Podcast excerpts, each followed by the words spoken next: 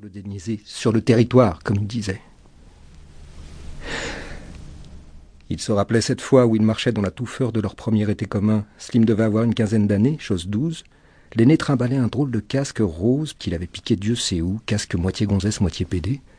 Il s'était brusquement arrêté en vissant ses yeux noirs dans les siens d'un regard qui vous tombait direct à l'intérieur, comme un pavé au fond d'un lac. Jocelyn, ça veut dire quoi? C'est mon nom? Et puis Quoi? La suite? C'est mon père qui l'a choisi rapport à Jocelyn Angoma. D'Angloma, au Québec Non, le joueur de foot du temps d'avant, avec Platini. Où ce qu'il est, ton daron Il est parti. Les lèvres de Slim s'étaient pincées vers l'intérieur, il avait essuyé une goutte de sueur qui lui perlait au front. Ça fera un casse-couille de moins, d'Angloma du Québec. Ils étaient repartis, traînant leurs baskets dans les graviers avant de sauter sans payer dans un bus roulant vers la nationale, vers la station BP. La station, c'était l'éclate.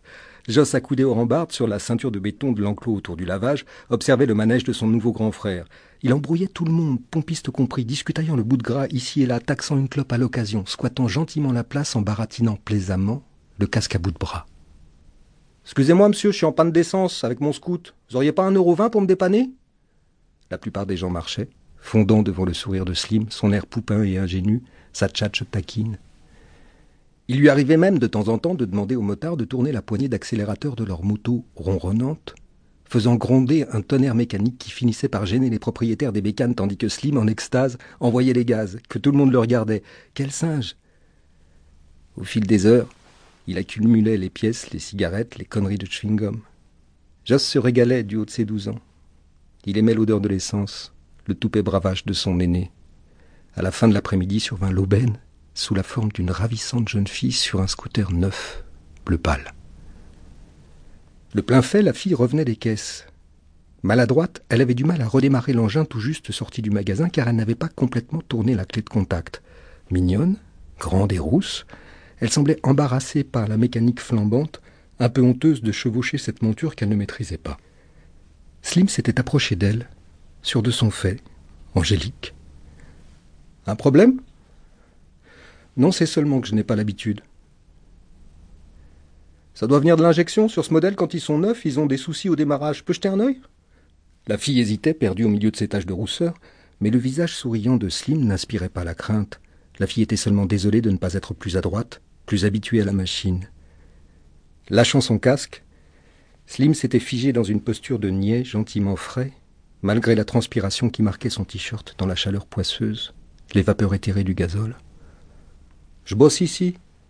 Laissez-moi vous aider, mademoiselle. Joss s'était un peu rapproché pour mieux voir la scène. La fille cédant sa place. Slimane sur le scout qui étudiait faussement la mécanique. C'est rien, c'est le carbu. Poussez-moi un peu, il va repartir. Et la fille avait poussé Slimane. Elle s'essoufflait courageusement en dérapant gauchement sur les taches d'huile. Slim n'avait eu qu'à tourner la clé pour mettre en route et il avait ouvert les gaz. Joss cavalait comme un dératé, sautant sur le scout pour s'enfiler sur la nationale. La fille, interdite, restait les yeux écarquillés, bras ballants. Ses larmes de rage brillaient sous le soleil. Ils avaient tourné longuement sur la bécane dans la semaine, mais sans les papiers, c'était chaud question flic. Alors ils avaient fini par l'échanger contre des hippodes avec des mecs de Sevron qu'ils avaient croisés. Un échange à la Scarface, au bas de Maurice Audin, à l'arrêt de bus Vallée des Anges. Sacré Slim. C'était la bonne époque. Maintenant qu'il était enfermé, Slim le singe avait changé. Il avait commencé à parler au téléphone il y a un mois, après que Joss eut réussi à lui balancer un portable dans l'enceinte de Villepinte, une projection, comme disaient les matons, un sacré jeté d'objets à la sortie de l'autoroute, des trucs et des machins qui volaient régulièrement vers la maison d'arrêt. On pouvait larguer à peu près ce qu'on voulait, des paquets de petite taille, à l'intérieur de l'enceinte de la prison, à partir de la bretelle de l'autoroute, derrière le pont, dans le virage. Toutes les familles le faisaient. Il suffisait de se mettre au point avec ceux de l'intérieur. Quasiment le même geste que le caillassage, mais il ne fallait pas se gourer parce que le portable chargé et abonné, Joss ne pouvait pas se permettre de remettre ça tous les jours. Depuis, Slimane avait débité des choses bizarres à l'autre bout de la ligne, des choses qui montraient qu'il avait changé, qui prouvaient qu'il avait des contacts. De toute façon, Slim était généralement des merdes en dehors de cette fois où il s'était fait poisser, bien entendu.